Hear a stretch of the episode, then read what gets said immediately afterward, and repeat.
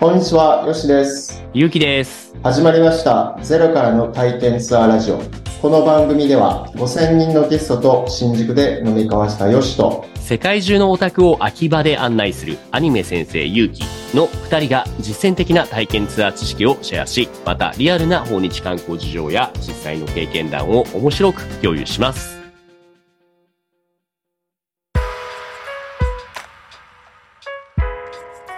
前回からの続きです。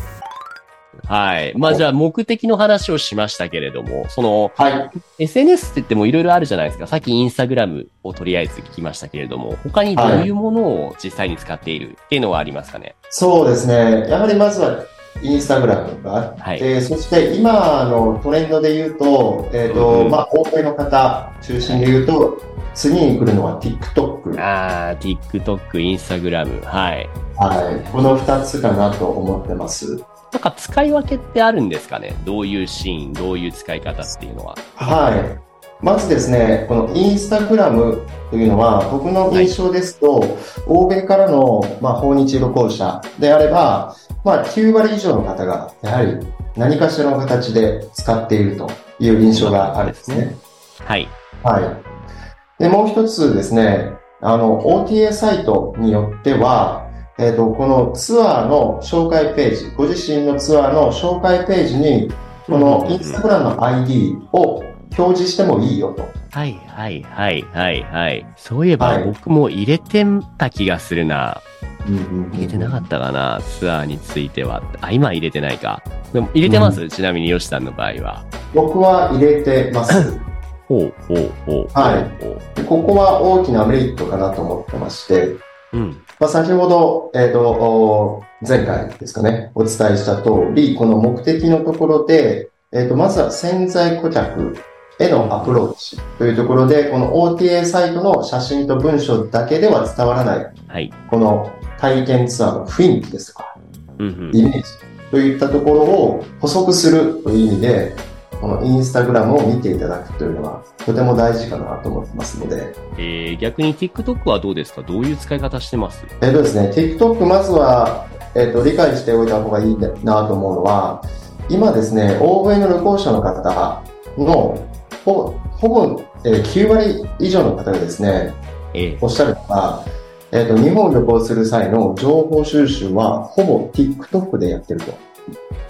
インスタグラムじゃないの？そうなんです。インスタグラムの時代は、ちょっと過ぎたようなイメージがあります。なんかもう脱線するけど怖いっすね、はいすいません。えっともう僕たちの中ではなんだろう、Facebook がちょっとおじさん向けだなとかって言われてるっていうのは自覚があったんですけど、はいあ。の、インスタグラムってまだすごく若者向けのツールみたいな印象が濃くて、ただ、それももう違うよっていう話ですよね。そうなんですよね。僕も全くその認識があって、特にコロナが明ける前。はもうそういう印象があったんですけども、うんうん。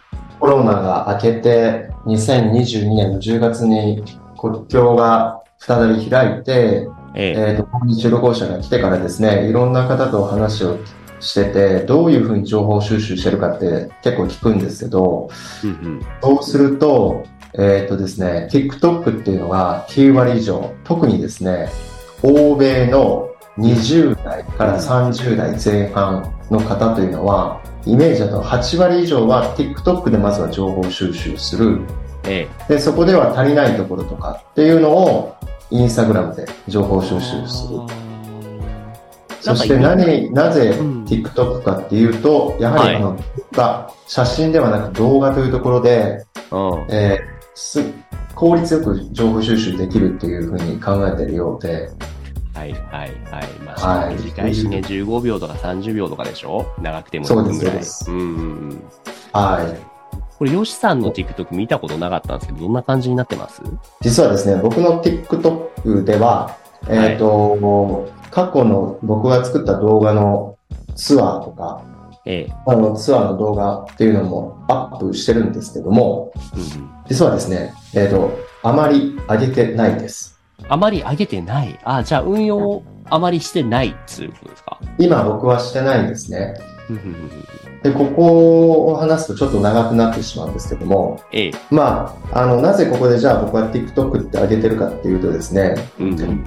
えっ、と、後々また、えっ、と、後のテーマでお話ししたいんですけど、この集客方法の一つとして、えっ、と、インスタグラマーですとか、えっ、と、インフルエンサーですね。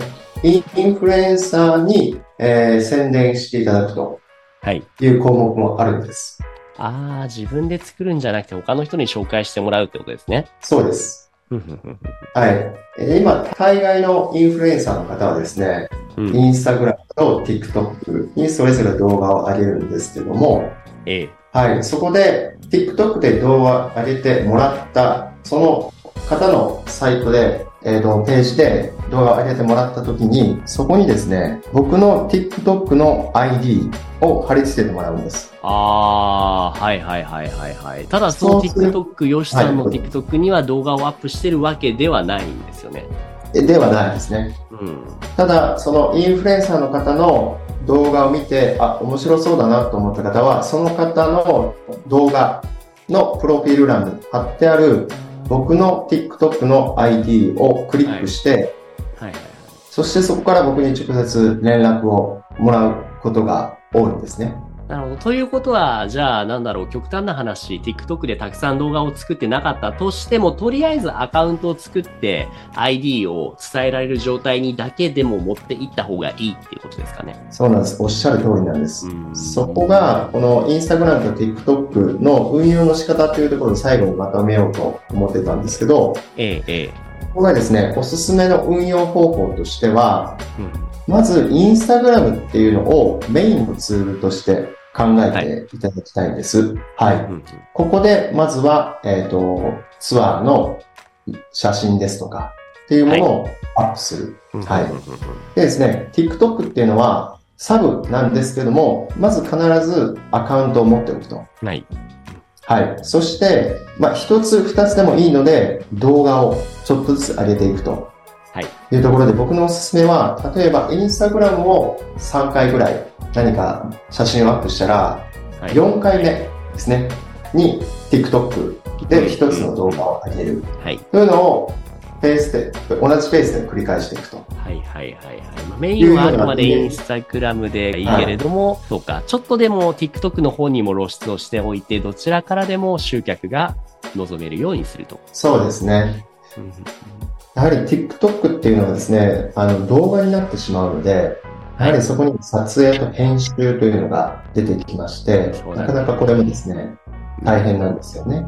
自分で編集して動画アップっていうのを、まああまりしてないとはいえ、いくつかやったりはありました？吉さんは今まで。あ、僕は結構やってますね。今でもおそらく20個ぐらいは上げたと思うんですけど、すごいですね。それっていうのはやっぱコツコツとパソコン使って結構ゴリゴリの編集をかませるっていうことですかね。あ、いや、それがですね、今もう僕は、えっ、と、この SNS に上げる動画はもう、あの、スマートフォンでやってます。できちゃうんですか、スマホで。そうなんです。僕のおすすめのアプリがありまして、おはい。名前がですね、キャップカット。キャップカット出た。知らないふりするのもあれなんで、もうめっちゃ、ね。僕もね、ありがとうございます。いいリアクションで。ございます。もう使いやす い。むしろですね、僕はあの、おそらく、ゆうきさんから教えていただいたか そうだった。な。本当にいろんな機能入ってて、これ全部無料でいいのみたいなね、感じですいね。やー、びっくりしますよね。ねあれを初めて使った時にはもう、あ、もうこうやって動画を投稿するのが普通になる時代が来るんだなと思うぐらいに便利だなと思ったんですけど。全部スマホで完結しちゃいますもんね。はい。スペルで言うと CAPCUT ですね。キャップカットですね。うん。キャップカットというふうに、えっ、と、調べていただければすぐ出てくると思うので、はい。はい。でこれはもう、あの、世界中で使われているアプリになりますので、うん。まあ、その編集の仕方ですとか、っていうのは、まあ、YouTube ですとかを見ていただければ、いくらでも出てきますし、むしろ、あの、ある程度知識があれば、説明がなくても、感覚的にちょっとつ使っていくと、すぐに習得できるんじゃないかなと思うので、なんか感覚的ですよね、デザインというか、もうスッと動いてピタッとはまって。あ、そうなんです。なんか、あ、ここにこれを捨てていけばいいのかなとか、ここにこれを置いていけばいいのかな、あ、ここをこういうふうに切っていくのかな、みたいなのが、なんとなくもう、その文字じゃなくて図で、こういろいろと表示してくれてるので、ですね、ですね。なんかこれは、はい、わかりやすくて使いやすいな、というふうに思いますので、うんうんうん。はい。おそらくこれから、なんだかんだと、その体験ツアーホストというのをしてるとですね、はい。体験ツアーガイドということをしてると、やはりこの SNS を使って情報を発信するっていうのは結構とても大きな強みになりますので、そういう意味で、えっ、と、SNS で発信するというところで動画を自分である程度編集できるというのがすごく大きな強みになってきますので、まあ、僕もしもしご興味があれば、ぜひキャップカットっていうのをですね、はい。ダウンロードしていただいて、無料で使えますので、ですね。はい、本当にびっくりですね。音楽もついてますからね。最後一個だけ質問なんですけどうぞどうぞ。は写真にしろ動画にしろ、縦で撮ればいいのか、横で撮ればいいのか、この辺がちょっとよくピンとこないっていうのもあって、正直今でも迷う部分があるんですよ。YouTube だったら横い。はい向きの動画じゃないですか。ただ、ええみんなスマホ使うとき縦じゃないですか。どはいっちですかね、吉さん的には。僕はですね、今、えっ、と、YouTube まではまだ考えが至ってないと言いますか、えっ、と、そこまで考えて動画を作っ、あの、撮影すると大変になってしまうので、はい。もうこの SNS に、えー限って写真なり動画っていうのを撮影するようにしてます。そうすると、インスタグラムも TikTok も縦ですね。うん、うん。はい。で、撮影すればいいので、もうまずはどちらとも縦だけにしてます。ですよね。まあ、あの、Airbnb にしろ、トリップアドバイザー、バヤラーにしても、縦で見せる写真というかもう基本的にスマホファースト、スマホで見る人が多い中で、やっぱ横より縦なんだなって思う気がしますよね。そうですね。なので、まあ、本当はもう YouTube ですとか、いろいろ先も考えて撮影しておくのが一番いいとは思うんですが、うん。それをやり始めると、もうあれもこれもになってしまってですね。ね。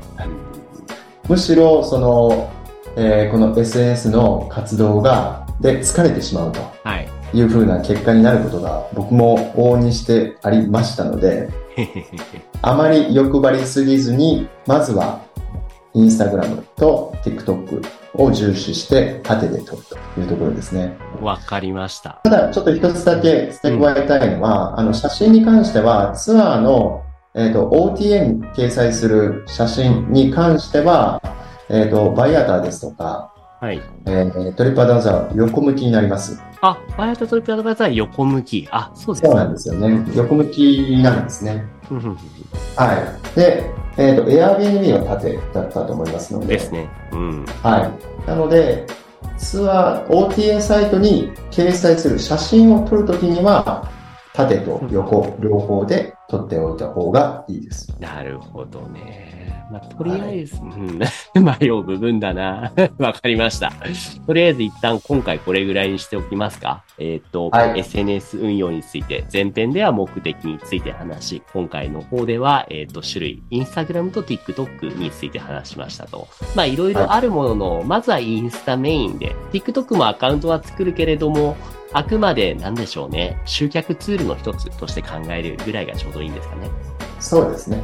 うん。おっしゃる通りです。なので、この SNS に関してはですね、あの、変にこう、フォロワー数を増やすとか、その自分がインフルエンサーになろうとかっていうところは考えなくていいです。うんうんうんうん。あくまで体験ツアーをより深く知ってもらうためのツールはい。でありますので、はい。